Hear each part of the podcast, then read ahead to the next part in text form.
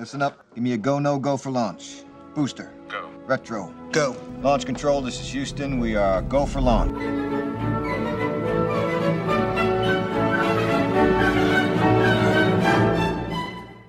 Use the Force, Luke.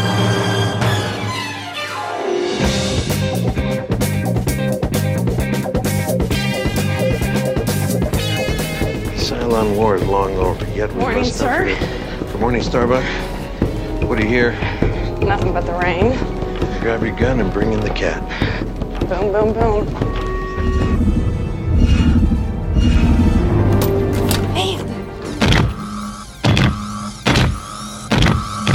Ne la touche pas, sale pute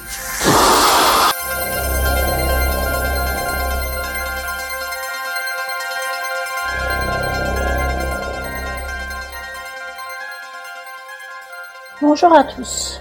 Je vous souhaite la bienvenue dans ce nouvel épisode de l'Odyssée de Circé qui va nous emmener dans l'espace, mais pas dans la science-fiction. Parce que ce dont je vais parler aujourd'hui, nous l'avons fait. Nous, l'humanité. Nous sommes allés sur la Lune. Et nous nous préparons à y retourner. Et pourquoi on l'a fait? Parce qu'on a décidé de le faire. Et parce qu'aussi, euh, on était un peu en compétition pour y aller réaliste. Donc aujourd'hui, on va parler d'un livre et d'un film ultra connu, mais qui mérite quand même et qui a une grande importance pour nous, pour moi et mon, mon chéri surtout. C'est le film Apollo 13 réalisé par Ron Howard et sorti, la date est importante, le 8 novembre 1995. Et le livre de Jim Lovell et Jeffrey Kluger, publié en 94, traduit en français en 95, qui a servi de base au scénario du film. Donc on va parler d'espace, mais pas d'imaginaire. Et puis tous ceux qui disent que c'est pas vrai, ben pointez donc un, une lunette sur la lune, on voit les instruments qu'ils y ont laissés. Alors moi et l'espace, vous le savez, c'est une vieille histoire, mais Là, je vais devoir faire un petit focus sur mon grand frère. J'avais un grand frère qui, quand même, dans le jardin, faisait des essais de carburant pour fusée. Si, si, il devait avoir 12-13 ans, euh, la panoplie complète du petit chimiste. Et il faisait des essais d'explosion dans le jardin, ce qui rendait ma mère complètement dingue. Mais comme elle n'était pas souvent là, elle a pas vu toutes les explosions. Parce qu'il y en a quand même eu des belles. Mais on lui a jamais dit, en fait. Et surtout, ce, grand frère, il m'a fait découvrir des films, hein, euh, toujours loués au vidéoclub. Et euh, lui, il était allé voir l'étoffe des héros au Grand Rex. Il était revenu euh, complètement fou de ce qu'il avait vu. Et quelques années plus tard, il l'a loué en VHS et on l'a regardé ensemble. Je devais avoir 13 ou 14 ans. Alors sur une petite télé, cathodique, euh, mes premiers souvenirs de l'étoffe des héros, c'est la séquence où en fait ils arrêtent pas de casser des fusées parce que ça marche pas. C'est la première chose dont je me souvienne. Et qu'apparemment, euh, comme a dit mon frère ce jour-là, quand je me suis étonnée de, de, tout, toutes ces pannes, il m'a dit oui, euh, les Américains au départ ils avaient un peu de retard, alors ils en ont cassé beaucoup. Ok, ok. Mais donc, je découvre l'étoffe des héros, j'ai 12-13 ans. Je l'ai revu récemment, on l'a regardé la semaine dernière. Il euh, y a plusieurs choses qui m'ont marqué. C'est euh, effectivement le personnage de Yeager et ses pilotes d'essai qui n'ont jamais voulu prendre part à la course à l'espace. Euh, ça c'était bon, intéressant et surtout pour un film des années 80, je trouve qu'il fait une part belle, une place au rôle fondamental des femmes d'astronautes. Euh, imaginez, euh, vous aimez quelqu'un et euh, il va se mettre en haut d'une bombe. Et puis c'est son, son travail d'aller se mettre en haut d'une bombe. Et vous avez des enfants à élever avec avec ce mec. Et en fait, son boulot c'est d'être en haut d'une bombe régulièrement. Bah en fait, chapeau mesdames, parce que je sais pas si j'aurais été capable. Déjà quand le mien il part 24 heures faire une garde à l'hôpital, je suis à moitié en PLS, alors euh, j'ose pas imaginer. Surtout qu'en plus, je pense qu'à l'époque, euh, si jamais il décédait, vous aviez deux mois de salaire et ciao, bye bye, débrouillez-vous avec les gamins. Ah, les systèmes de prévoyance et d'assurance vie, ça devait pas être au top quand même à l'époque. Donc ça, c'est quelque chose qui m'a marqué dans mon revisionnage de, de l'étoffe des héros là récemment. Et aussi, on l'a croisé parce qu'on a regardé, le, on a re-regardé le lendemain euh, l'excellent film Les Figures de l'ombre, sorti en 2017, qui raconte l'histoire des calculatrices de la NASA. Et en fait, quand on regarde les deux films à la suite, il y a un certain nombre de scènes qui se croisent, notamment euh, le, calcul d'orbite de John Glenn euh, qui a été fait par, par une calculatrice, sachant qu'elle calculait à la main. Alors moi j'ai fait des maths, hein. Je me souviens on avait tous des super calculatrices euh, automatiques pour faire nos courbes, quand je pense qu'ils faisaient tous ces calculs à la main à l'époque, c'est incroyable. Parce qu'en en fait, euh, quand t'as as fait un peu de maths, tu sais que tu peux te gourer à chaque ligne. Hein, c'est un truc de fou. Un truc de fou ces calculs. Donc je reviens dans ces années 85-86.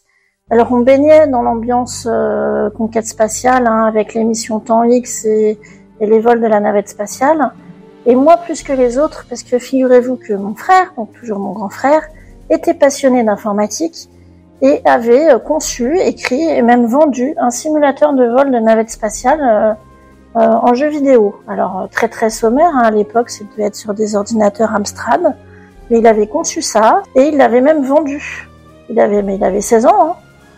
Donc euh, on baignait dedans, il y avait euh, 10 ordinateurs à la maison et euh, ça parlait d'orbite et de Columbia du matin au soir. Donc moi je baignais, je baignais dedans.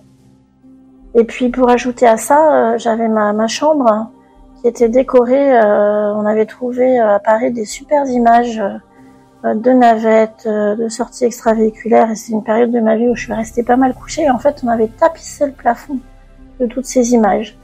Donc euh, je, baignais là-dedans. Et ça m'a ça m'a suivi euh, jusqu'à mes études de médecine. Alors pourquoi je veux vous parler d'Apollo 13 Parce que c'est le film de notre rencontre avec mon, mon amoureux. Je vous replante le décor. On est en quatrième année de, de médecine. C'est c'est le moment où on commence ce qu'on appelle les stages d'externe. On est au début du semestre. Alors on s'était connus un peu avant, hein, parce qu'en fait on se suit dans l'ordre alphabétique de la promo. Donc on s'était retrouvés souvent euh, dans des TP, des TD euh, euh, à, travailler ensemble, mais on se connaissait pas plus que ça. Et donc là, on se retrouve dans le même stage et on se retrouve tous les deux à faire notre première garde d'externe ensemble euh, dans le service de cardiologie. Alors je raconte cette anecdote parce que en fait dans ce service de cardiologie il y avait un seul lit pour les deux externes. Et en fait il y en avait un qui était censé dormir d'une nuit à 4 heures et l'autre prenait le relais pour dormir de 4 heures à 8 heures mais on partageait le même lit, euh, les mêmes draps. Euh, c'est l'optimisation, la banette chaude à l'hôpital public. Et donc c'est le, premier lit que nous avons partagé. Pas simultanément cette fois-là, mais quand même. Donc nous nous côtoyons lors du stage, nous nous plaisons et nous décidons d'aller voir ensemble euh, Apollo 13 au grand écran italien qui à l'époque était le cinéma avec le plus bel écran, le plus bon son et tout ça. C'était un dimanche alors on n'a pas pu rentrer dans la séance de l'après-midi en fait, hein. il y avait une queue monstre. Donc on est allé se poser dans un bistrot à côté. Et pendant trois heures, on n'a pas arrêté de, se regarder, de se parler, euh, comme peuvent le faire euh, les gens qui se découvrent. Et euh, nous avons pu rentrer dans la séance suivante, qui était une séance en, soirée. Alors tous les deux, on n'avait jamais entendu parler d'Apollo 13 en fait. Moi, je savais pas du tout ce qui s'était passé, lui non plus. On savait pas du tout. Et même si on se doutait qu'il y avait une issue heureuse, euh, en fait, la force du film, c'est quand même d'arriver à t'accrocher suspense, alors que tu sais que s'il y a eu un film, la fin est forcément heureuse. Mais en fait, tu, c'est entretenu, c'est monté de telle manière, c'est Renaud Ward hein, qui fait euh, le feel good movie comme il sait les faire, et tu accroches.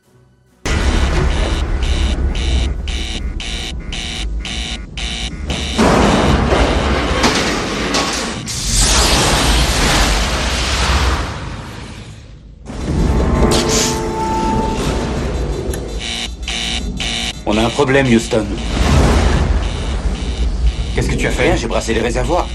Ici, Houston, euh, vous pouvez répéter? Houston, on a un problème. On a une sous-tension générale du circuit B. Il y a les servocommandes Qu'est-ce qui arrive à l'ordinateur? qui vient de se mettre en ligne. On a une autre alarme générale, Houston. Je vérifie par secteur. Là, c'est pas le clapet de pressurisation. Peut-être le secteur. L'ordinateur s'est remis en route. Il faut que je reconfigure le RCS. On a un voyant tout ça comme. Le tableau de Hé Reçu Odyssée, nous comprenons, vous dégazez. Il faut absolument maîtriser le problème. N'aggravons pas les choses en jouant aux devinettes. Et ce qu'on a trouvé très très fort et ce qui nous conduit dans la vie actuellement, c'est ce qu'on appelle tous les deux l'esprit euh, Kranz. À un moment, euh, c'est le personnage, c'est le contrôleur de vol hein, interprété par Ed Harris. Je crois que cette phrase, elle est pas, elle est pas réelle. Hein, il l'a pas dit, mais euh, il y a une séquence où il dit euh, on va réfléchir et l'échec n'est pas envisageable. On va ramener nos astronautes. Même si c'est dur, même si c'est compliqué, même s'il faut qu'on s'arrache la tête, on va trouver des solutions et on va s'en sortir. Et cet esprit-là, eh ben, il nous porte. Il nous porte tous les deux. On en a vécu, on en vit en ce moment. Et c'est toujours ce qui nous pilote. C'est que quoi qu'il se passe, on trouvera toujours des solutions. Alors ce film, il est incroyable. Euh, il a été fait. Alors moi, je savais pas du tout comment ils avaient tourné euh, jusqu'à il y a quelques jours où je suis tombée sur YouTube sur un reportage sur le tournage où en fait ils ont tourné dans un avion parabolique qu'ils ont appelé le Vomit Comet parce qu'ils tournaient les séquences en apesanteur par tranche de 25 secondes et le reste du temps ils jabbaient. Donc comme quoi il n'y a pas que sur Top Gun que les acteurs vomissent. En fait, les acteurs ont beaucoup vomi sur Apollo 13 aussi parce qu'ils ont tourné dans un vol parabolique. Alors ils ont choisi pour raconter l'histoire de comment ça s'est passé, de, de faire des séquences les unes après les autres sur chaque problème et comment ils étaient résolus. Alors en fait, quand on lit le livre, le livre qui a été écrit par Jim Lovell, qui est donc le, commandant de la mission, et par un journaliste qui l'a aidé, je pense, à un petit peu euh, caler tout ça, le rendre attractif, ordonner tout ça, on se rend compte que tout ce qu'on voit dans le film, en fait, ça se déroule en parallèle tout au long de l'histoire, la résolution des problèmes. Mais euh, pour des raisons de narration, dans le film, on voit séquence après séquence. À partir de maintenant, nous allons improviser une nouvelle mission.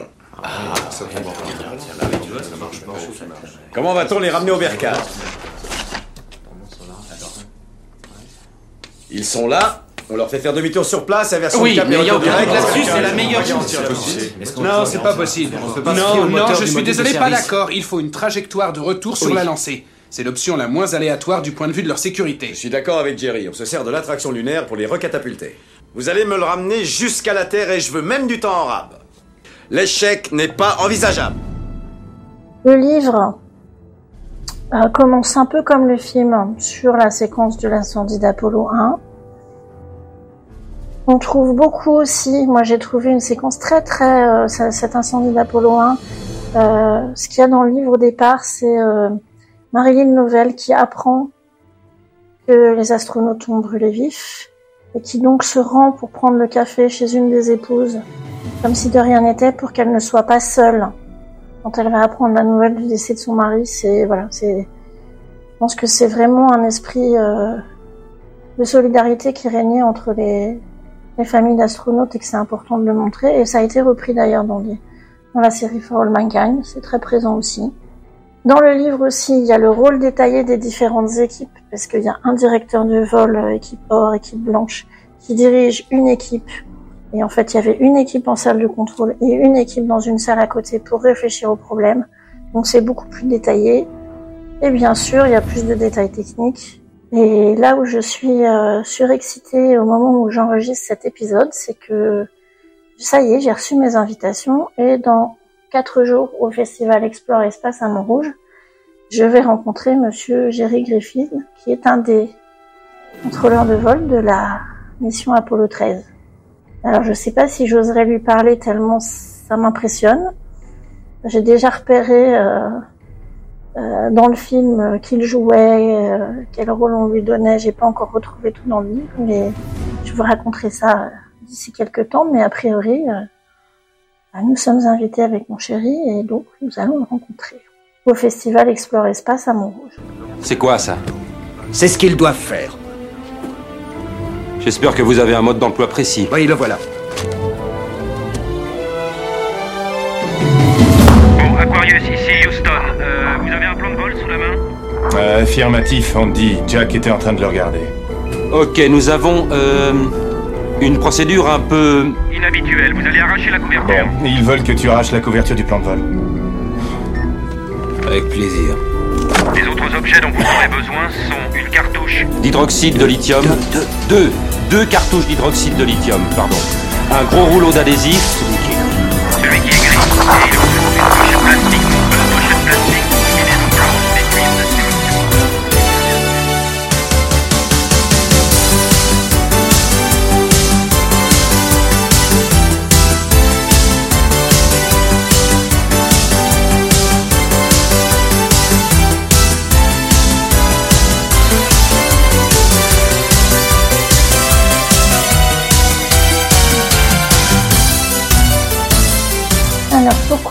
Encourage à regarder ce film et à lire ce livre parce que je viens de vous le dire, c'est l'esprit l'échec n'est pas envisageable, on trouve toujours des solutions. Nous, c'est un film qu'on regarde en famille aussi avec nos enfants, qu'on leur a montré très jeunes, et pour leur montrer aussi qu'il y avait toujours une solution scientifique. C'est ce qu'on appelle en gros l'esprit NASA. Voilà. Et cet esprit NASA, vous le retrouvez aussi un petit peu dans le film Seul sur Mars. Euh, on voit très bien la scène au départ où il est coincé sur Mars et il dit bon ben, je vais en chier de la science parce que je crèverai pas ici. Même si tout n'est pas euh, clair au plan scientifique dans ce film, c'est vraiment une, traduction de, de cet esprit NASA. Et euh, c'est une bonne leçon de pugnacité pour nous tous. Voilà ce que j'en dirais. Et par la suite, bien sûr, nous nous sommes intéressés tous les deux aux missions Apollo, et je fais un grand saut dans le temps puisque nous sommes passés de 95, donc ça fait 28 ans. Donc dans quelques jours, nous allons fêter avec mon chéri nos 28 ans. Nous amène euh, en 2018, où je, je vois sur le programme culturel de ma ville euh, qu'il va y avoir une conférence euh, à Montrouge, donc euh, sur euh, la mission Apollo 8. Conférence faite par euh, monsieur euh, Philippe Enarejos, euh, rédacteur en chef de Ciel et Espace. Conférence gratuite au Beffroi de Montrouge. Et ce soir-là, en décembre 2018, bah, on se retrouve avec mon chéri à aller assister à cette conférence. Conférence qui a été donnée donc sur Apollo 8, qui est la première mission de Jim Lovell, qui est célèbre, hein, cette mission où ils ont fait le tour de la Lune et où ils ont fait cette, cette tellement belle photo de la Terre qui se lève sur la Lune en couleur. C'était la première fois qu'on voyait cette photo. Et en fait, pendant la conférence, il nous a passé l'enregistrement euh, du vol où, euh, où Jim Lovell dit mais passez-moi une pellicule euh, couleur. Bah oui, en ces temps anciens, c'était pas des photos numériques, c'était des pellicules de photos. Et donc il met vite une pellicule couleur dans l'appareil et il prend cette photo incroyable de la Terre qui se lève sur la Lune. Et donc euh, après la conférence, il nous présente son livre et son livre qui s'appelle Ils ont marché sur la Lune. Il vous parle de toutes les missions Apollo, sauf Apollo 13, avec des interviews exclusives, sa fourmille d'anecdotes, de photos. C'est un livre magnifique à digérer tout doucement. Moi, j'ai fait ça chapitre par chapitre pour bien tout savourer. Et j'ai donc été amenée à relire, relire le, cha- le chapitre sur la mission Apollo 16 en 2021. Pourquoi?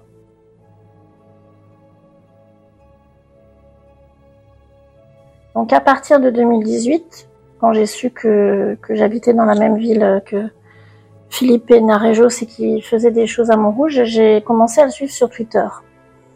Et euh, en août 2021, euh, il fait passer un petit message, un petit tweet où il dit euh, en novembre 2021, on va vous amener Apollo euh, à Montrouge. Ah bon? Ah bon? Ok. Alors je dis ok, ok, je sais pas quoi. euh, ok. Et puis, euh, moi, je suis abonnée à Ciel et Espace.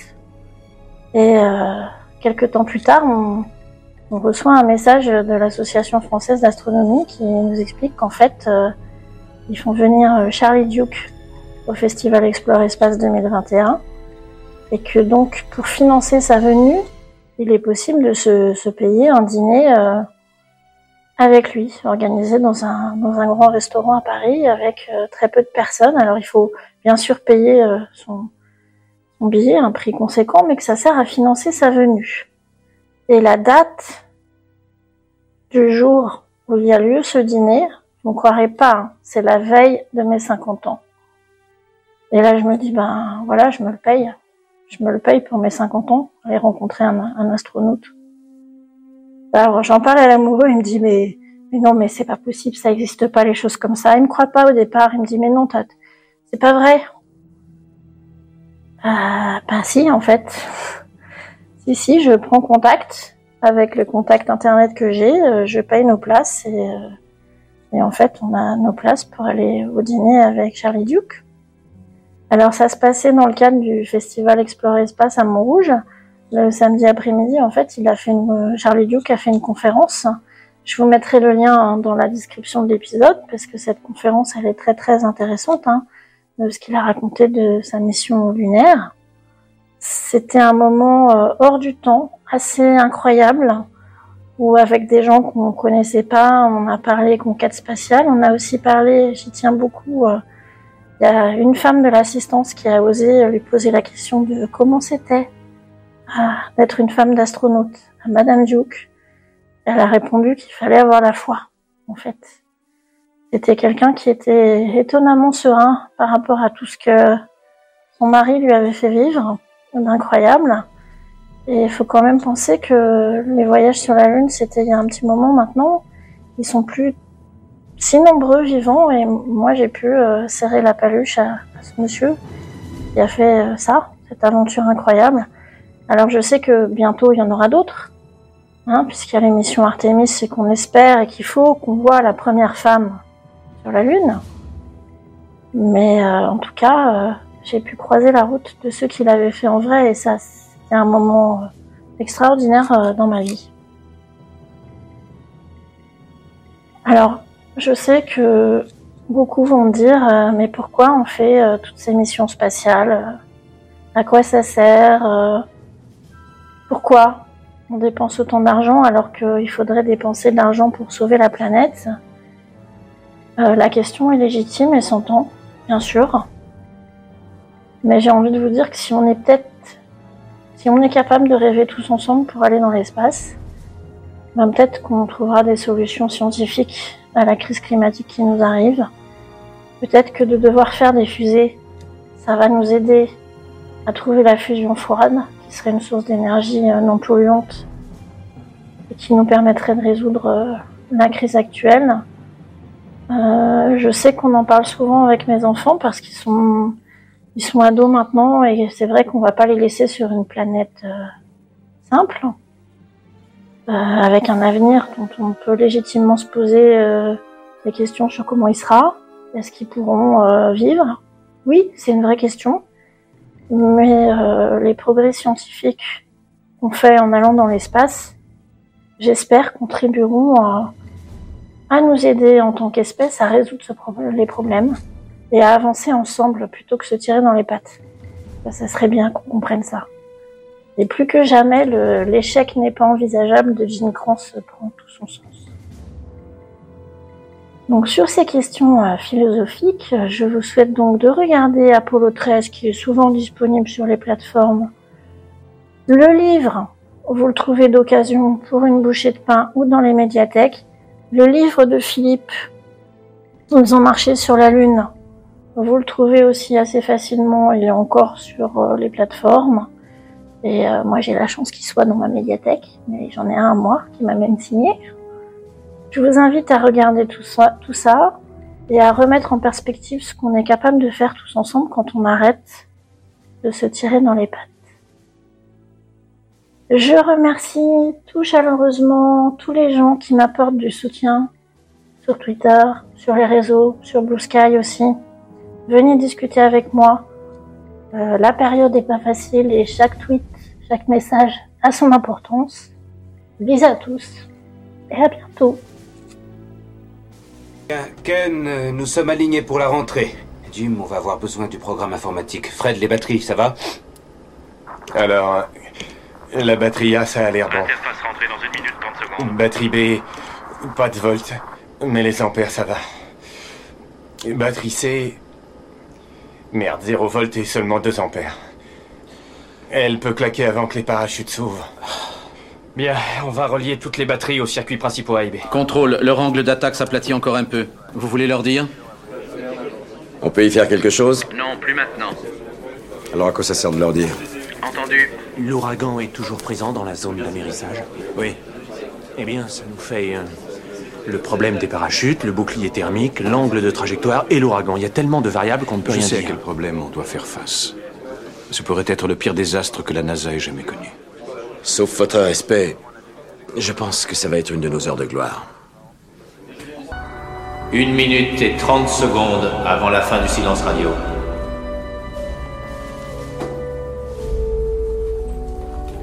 Jamais aucun appareil en phase de rentrée n'a pris plus de 3 minutes pour émerger du silence radio. C'est l'instant critique. Le bouclier thermique va-t-il tenir? Le module de commande va-t-il survivre aux chaleurs extrêmes de la rentrée dans l'atmosphère?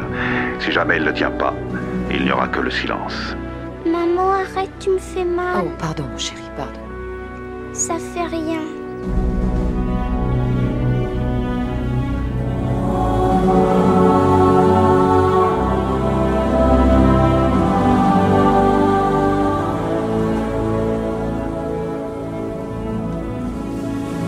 Contrôle. Les 3 minutes sont passées en attente de réacquisition du signal. Compris. Odyssey, ici Houston, vous m'entendez? Ici Houston, vous nous recevez? L'heure prévue pour la réacquisition du signal, c'est-à-dire le moment où les astronautes devraient émerger du silence radio, est maintenant écoulée. Ce que nous avons de mieux à faire est d'écouter et d'espérer. Nous allons bientôt savoir si le bouclier thermique endommagé par l'explosion survenue il y a trois jours a, oui ou non, tenu le choc du passage dans l'atmosphère. Odyssey, ici Houston, vous me recevez Odyssey, Houston, répondez. 3 minutes 30 secondes. Odyssey, Houston, vous me recevez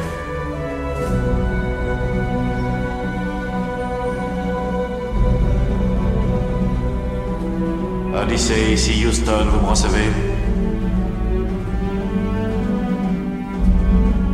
Ça fait 4 minutes. Odyssée,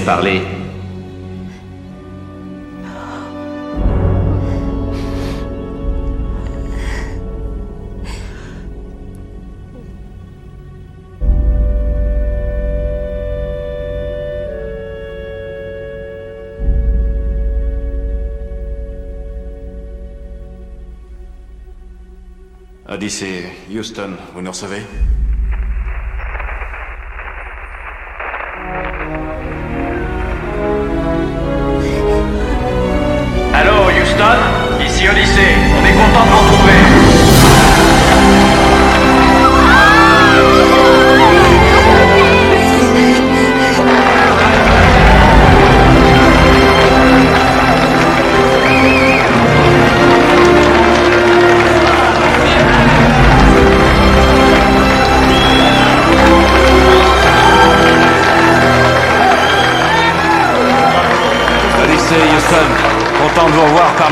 Bienvenue au.